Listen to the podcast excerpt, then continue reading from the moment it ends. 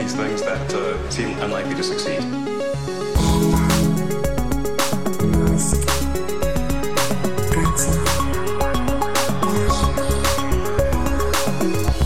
Bienvenidos a un nuevo episodio de Elon. ¿Qué tal estás, Matías? Estoy muy sorprendido porque el eterno segundón en esto del espacio, que es Jeff Bezos, va a ser el primero en ir al espacio, si lo comparamos con Elon Musk, que parece que Bezos ha estado ahí copiándole algunas cositas a... Sí, hombre, joder. Un hay- poco de hay- envidia hay.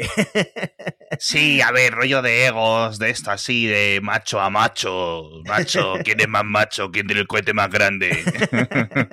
Bueno, el cohete más grande precisamente lo tiene Elon, porque el vuelo, a ver, es un vuelo humilde, es un Sí. vuelo humilde, pero Sí. oficialmente va a ir al espacio. A ver, eso es. Cuéntalo, cuéntalo, límite. cuéntalo todo, cuéntalo todo. Vamos a contarlo bien. Jeff Bezos, eh, aparte del fundador de Amazon, que está a punto de irse de la compañía, creo que son dos semanas lo del tiempo que pasa desde que se baja de su poltrona en Amazon a que se sube a la nave de la New Shepard, del cohete Sí, New 15 Shepard. días, 15 días, porque su último día como consejero delegado de Amazon es el 5 y esto es el 20, ¿no?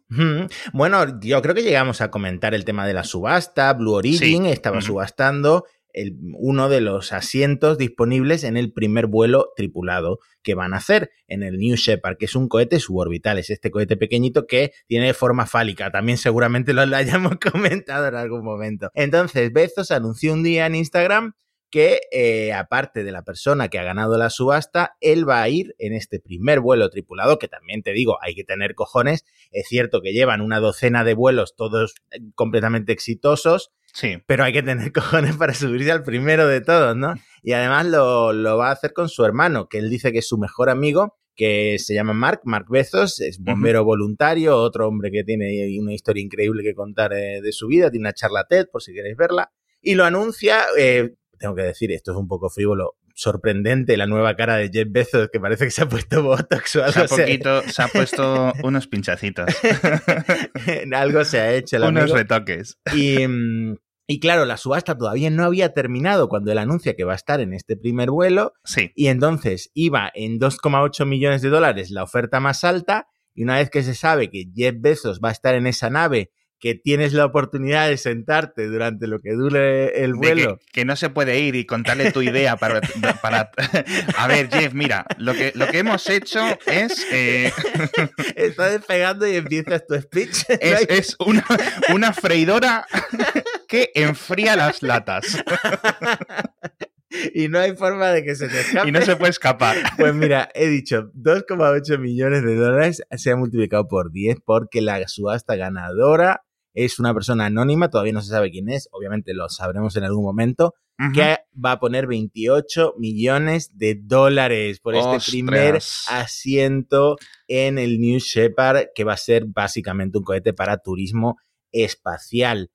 El vuelo, decía, muy humilde en el sentido de que va, va a ser 10 minutos. El cohete despega, la cápsula que se llama First Step se separa, después hay 3 minutos de microgravedad, de la sensación de gravedad cero, y, y nada, supera el límite, como decía, del espacio, pero por poco, porque alcanza la altitud de 100 kilómetros, supera lo que se llama la línea de Karman, que es el límite entre la atmósfera terrestre y el espacio exterior.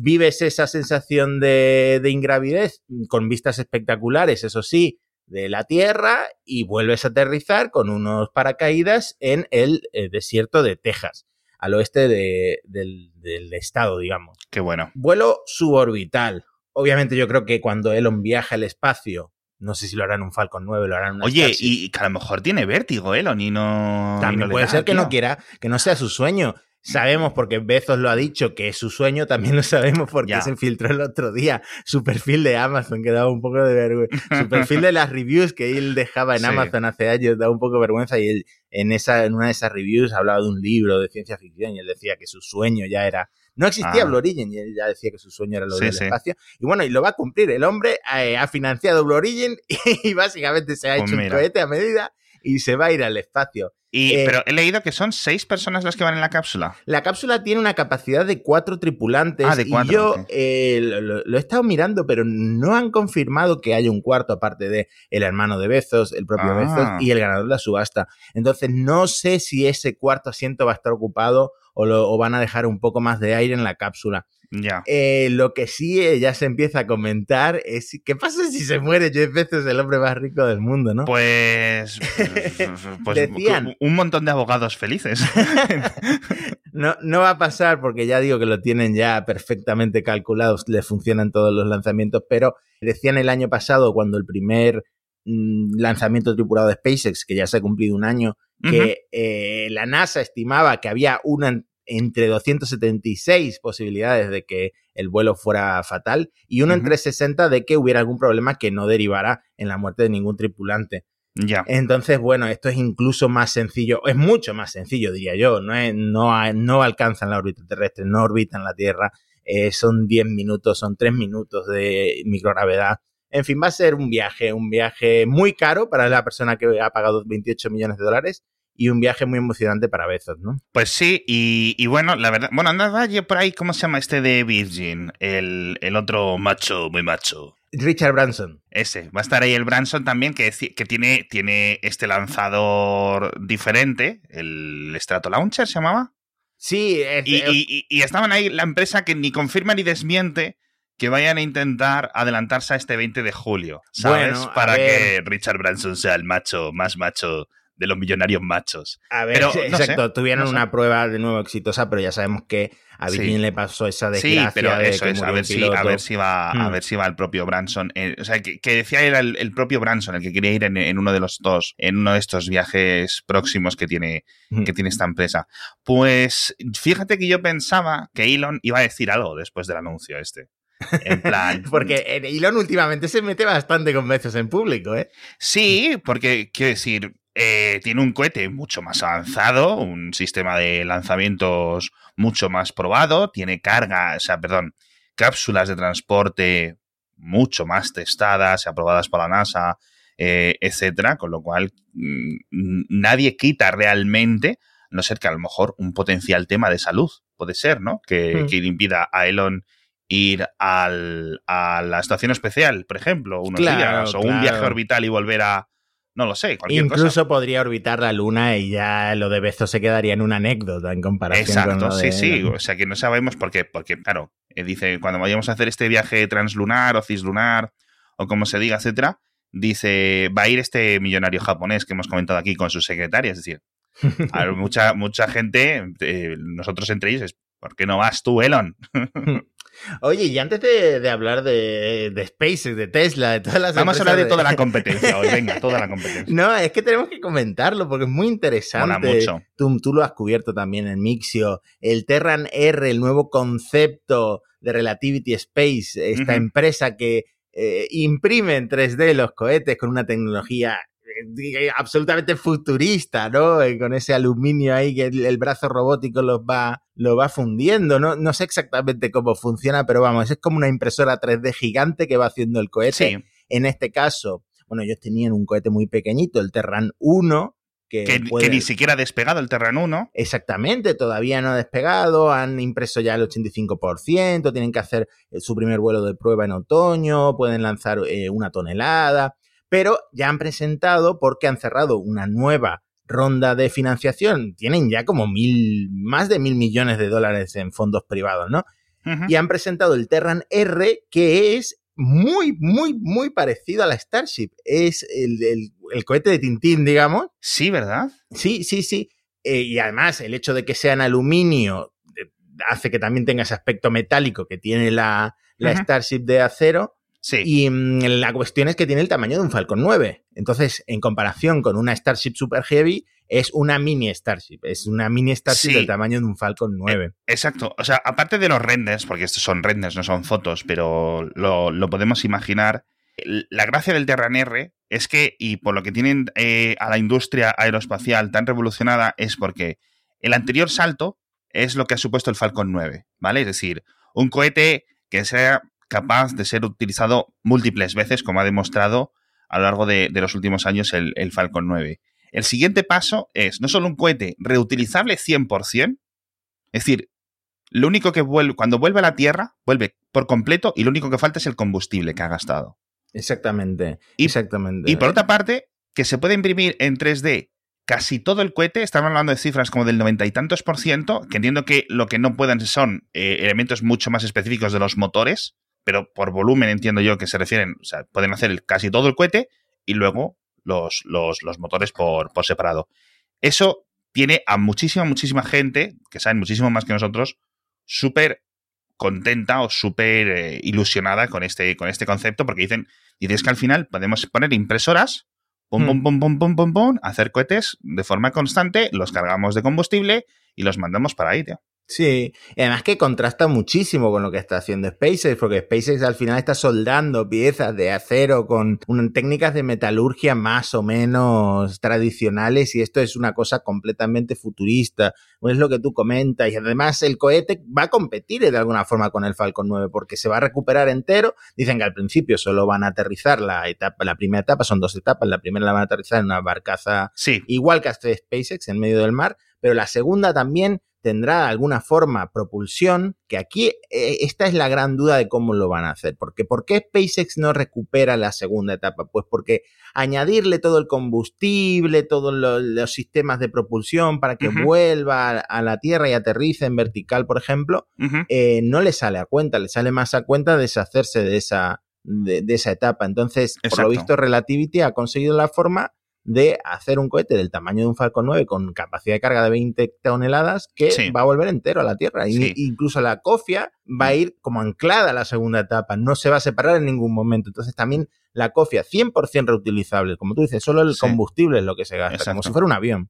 Sí, a mí, a mí la comparación esta que dicen es como una, como una mini Starship de, de SpaceX. Es una comparación que decías eh, súper buena.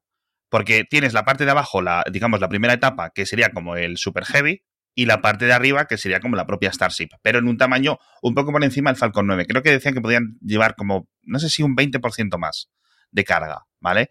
Eh, de nuevo, entramos en una competición de costes. Si tu cohete me sale por coste mm, 5 millones, 10 millones más barato, los contratos van a ir para ti. Y ya está. De todas formas, eh, ahora hablaremos de Starlink, pero te voy a dejar dos datos que te van a dejar deprimido, muy deprimido, Sí. y a los oyentes también. ¿Sabes en qué año nacieron los dos fundadores de Relativity Space?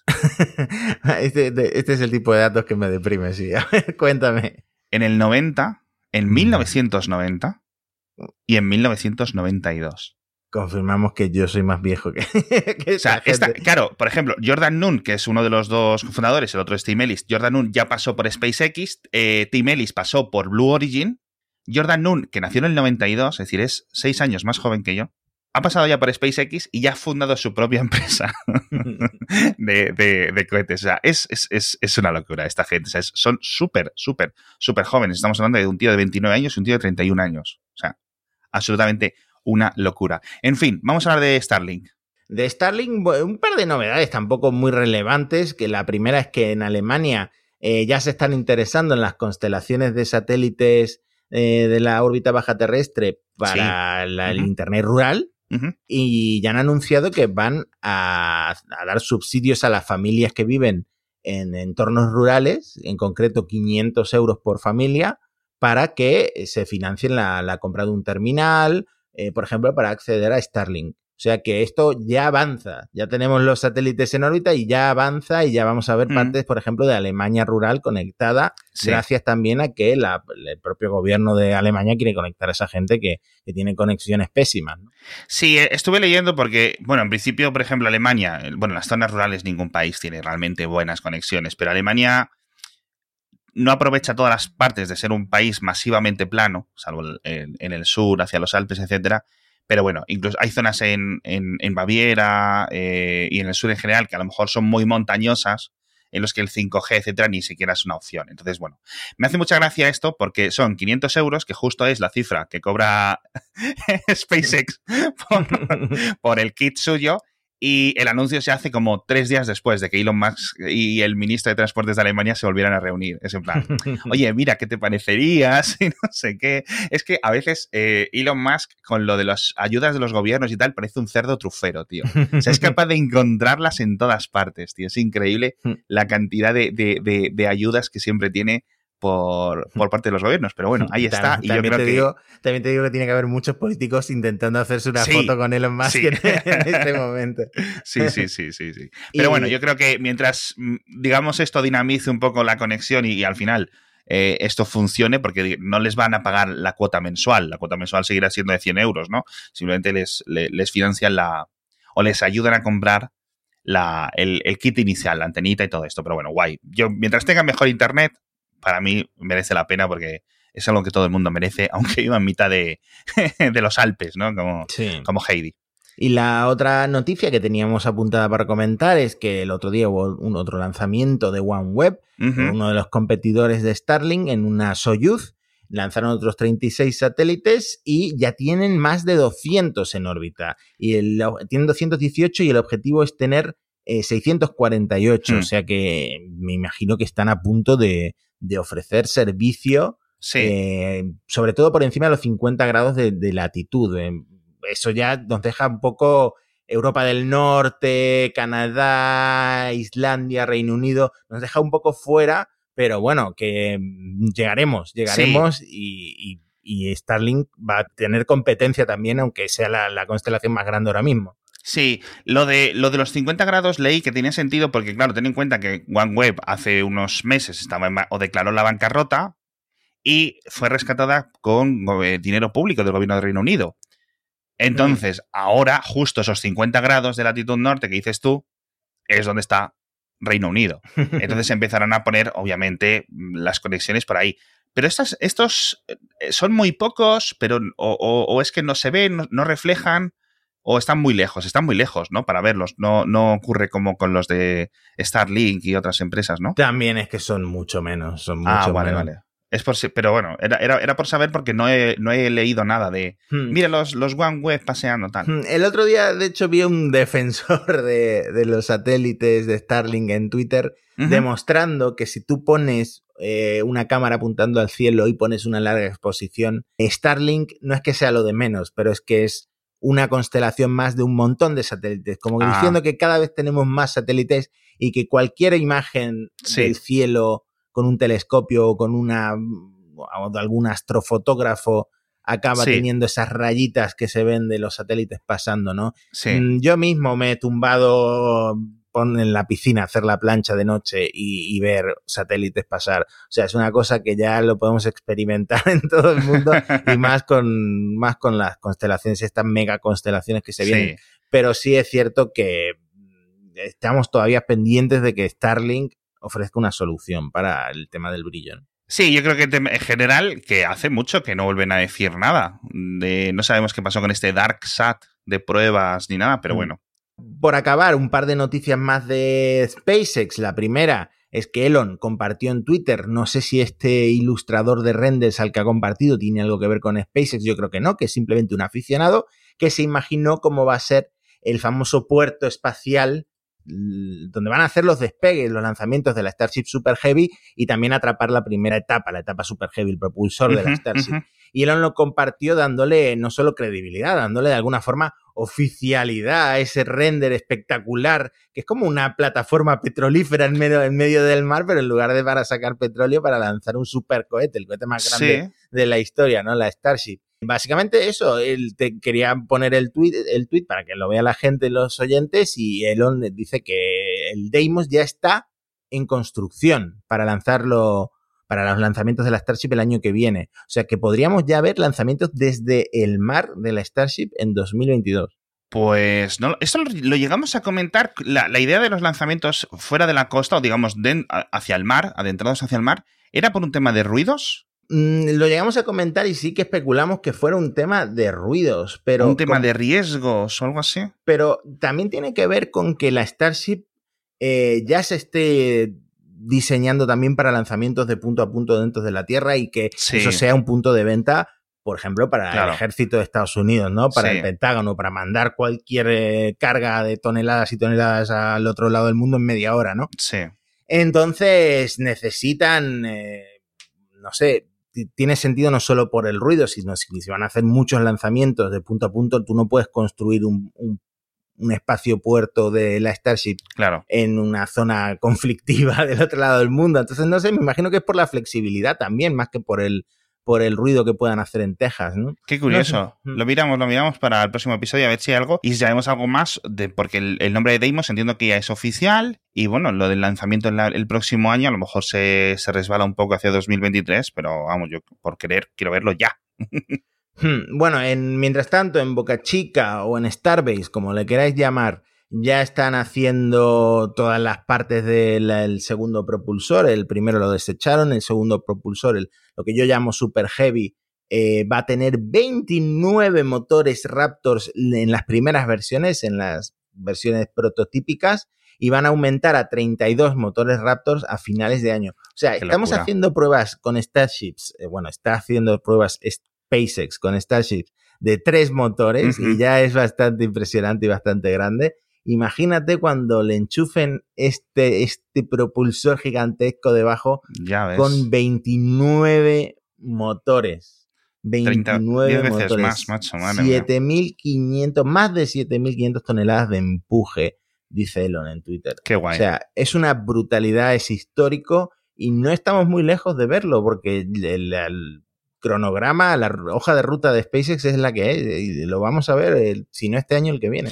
Sí, ¿no? Y ya lo, lo- lo podemos ver en las fotografías y en los vídeos que se capturan. Ahí están construyendo esa especie de super torre gigante para que se supone que es lo que se va a convertir en el en la parte externa, ¿no? De este, de este super heavy. Pero bueno, madre mía, Hmm. madre mía. Hmm, Y bueno, y la última noticia de SpaceX que quería comentar es que ya Axiom, que ya había, Sí.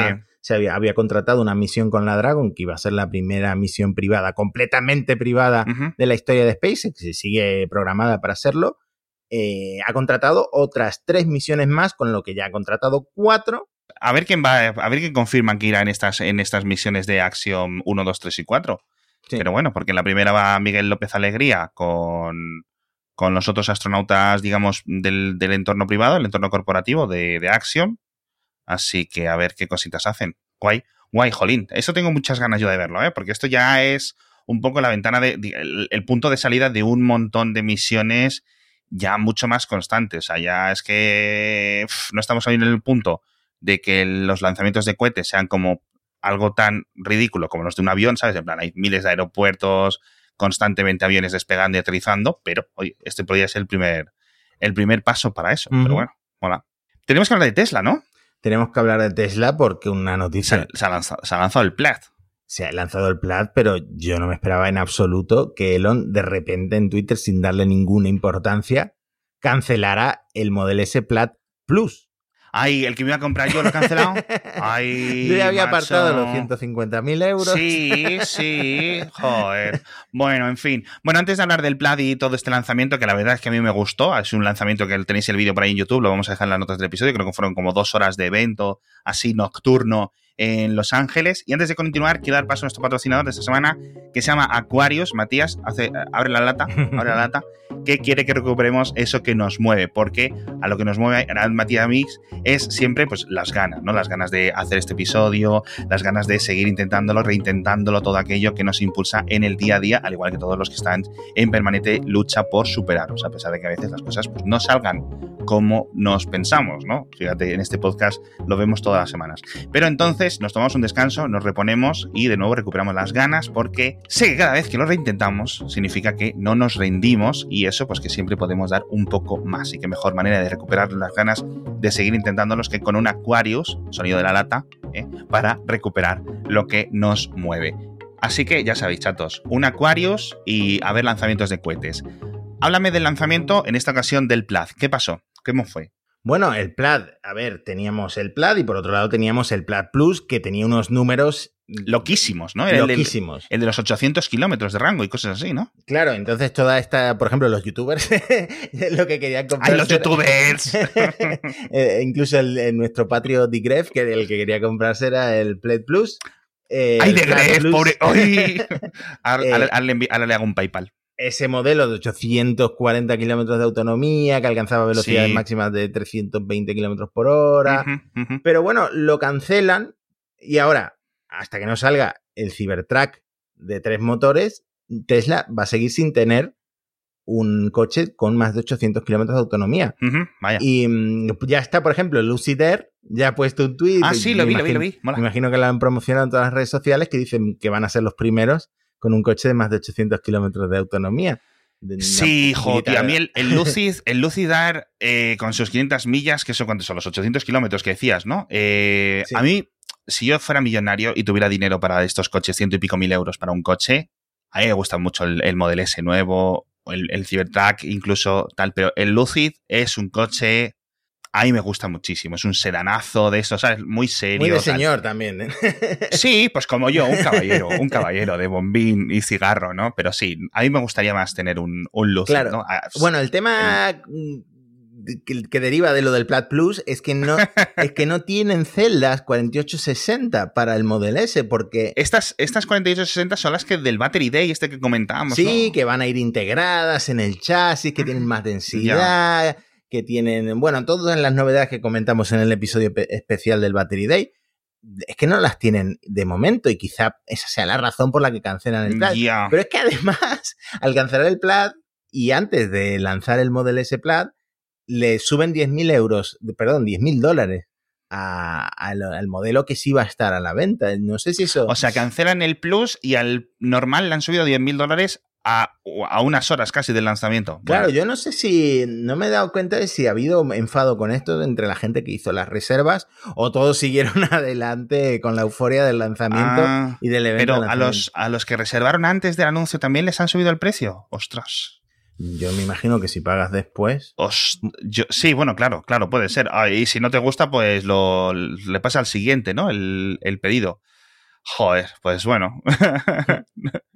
Una putada, pero bueno. Estamos hemos estado viendo vídeos por ahí de la aceleración, esta de menos dos segundos hasta las 60 millas por hora. Un flipe, un rompecuellos, un, una máquina de tortícolis. A mí me gustaría probarlo una vez, pero yo creo que eso no lo usaría nunca. Pero bueno, eh, para gustos los colores, ¿no? Eh, sí, eh, no sé. A menos que te salte, el, seas un poco macarra y te saltes eh, los stops y no quieras que te pillen, pues sí. Y bueno, le comentábamos que el Plaid Plus se ha cancelado, no van a tener modelo de 840. ¿Qué autonomía tiene el Plaid que sí te puedes comprar? 630 kilómetros, que bueno, no Ah, está bueno. nada mal. Está ¿Eh? muy bien, Jolines, sí, sí, sí. No está nada mal. La verdad es que es un lujazo. Y seguimos sin saber nada, digamos, de lo que sería el, el, el Model X renovado ni nada de eso, ¿no? Claro, bueno, hicieron ese pequeño refresh, pero no, no. Ah, vale, vale, vale, vale. No, a ver, a ver qué, a ver qué anuncian. También ahora que han hecho- pues eso, como llevan dos días los conductores con este nuevo coche, ya que le han empezado a entregar, eh, estamos viendo vídeos del, del Yoke, este, de este Yuke, Yunque para controlar como, el- como alternativa al volante redondo tradicional.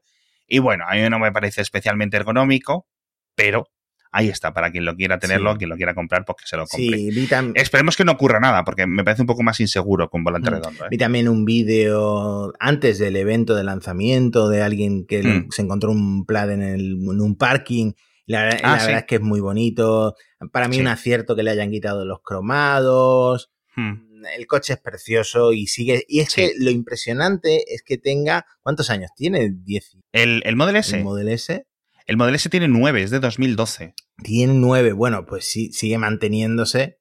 Sí, sigue sí. siendo una preciosidad. No le han cambiado absolutamente nada, solo pequeños detalles. Sí, más ancho, ruedas más anchas, un poco más así, pero vamos, sigue siendo indiscutiblemente un, un- un Model S, o sea que guay. En fin, eh, por cierto, ¿viste lo de viste lo de que se fue el señor este, no sé cómo se pronuncia su apellido, Jerome, Jerome Guillén, Jerome Guillén? Sí, parece, o algo así. parece en francés, ¿no? Pues sí, ese Sí. era el, el director o el jefe de los de camiones. Sí, pero es que el problema, que era, él era el jefe de camiones, pero digamos que fue un altísimo ejecutivo que eh, se unió a Tesla en 2010, llevó también muy adelante, hubo varios de esa época que, que valieron mucho en Tesla en, eh, durante el Roadster, tal, todo esto previo al Model S. Comentábamos que es de 2012, pues este Jerome a lo mejor se unió a Tesla en 2010, 2011, algo así, ¿vale? Y es uno de los padres del Model S. Y ahora no sabemos muy bien por qué en el mundo anti-Tesla están como muy flipados con que se haya ido diciendo, ah, sí, sí, este es el primer punto de la ruptura del imperio de Tesla, ¿no? Yo creo que no, obviamente, pero se quería ir hace tiempo, por lo visto, ¿vale? Ha habido un montón de discusiones internas. Algunos dicen que es por el tema del radar, algunos temas no sé qué, pero quiero decir que este, que este hombre, que, que, que Jerome Guillén, ha sido una institución en Tesla y que se vaya justo ahora y que algunos dicen, no, es que era el tío de camiones, ¿sabes? Porque justo hace unos meses, creo que fue en marzo, le había puesto eh, a dirigir la división esta de heavy tracking. Que era como... Y no estoy leyendo motivos muy claros. Algunos dicen, no, fue básicamente un... Pues lo contrario, un ascenso, ¿no? Un descenso profesional, en decir, te pones aquí con los camiones estos que no estamos haciendo nada con ellos. Y por otra parte, si fue un ascenso, qué rabia que el tío se pire, ¿no? ¿Sabes lo que prefiero? Como que no indica mucho bueno para esa, para esa división. Pero bueno, son especulaciones al fin y al cabo. A mí me da mucha pena que se vaya este hombre porque venía de una gran tradición de, automóviles y no sé dónde se irá. No sé si se volverá aquí a Europa a trabajar en, en Volkswagen o en Daimler o en Stellantis o en alguna de estas, pero bueno, no lo sé. Curioso, curioso, curioso. A ver, a ver, a ver qué, a ver qué ocurre con este, con este Jerome. Y, y, poco, y poco más, ¿no? Nos queda. Bueno, quería comentarte rápidamente que hace mucho que no hablamos del Hyperloop. Ay, sí, venga, eh, España se ha convertido en uno de los primeros países del mundo con un comité para estandarizar el Hyperloop. Lo ha, anunciado las, lo ha anunciado la Asociación Española de Normalización. Han creado un comité. Sí. básicamente para establecer todas las normas de estandarización del Hyperloop y se llama así Comité Nacional de Estandarización CTN 326 eh, del Hyperloop de la UNE. Así que nada, avanza la cosa. Bueno, España siempre lo hemos comentado, ¿no? Tenemos a Hyperloop de Transportation interesada ahí con una fábrica en la zona de Cádiz, del puerto de Santa María. Tenemos eh, también a Virgin, que se interesó por Málaga y por otros temas. Luego tenemos el Hyperloop español, el proyecto este que comentamos, que el fondo de Juan Roig eh, se había interesado también. En fin, en España pues está candente la cosa del Hyperloop, a pesar del escepticismo de muchos. Hmm. Y ahora tenemos pues en, el gobierno, ¿no? Eh, un comité de estandarización. Pues vamos a ver en qué queda la cosa. Pero bueno, hombre, mejor que nada, ¿no?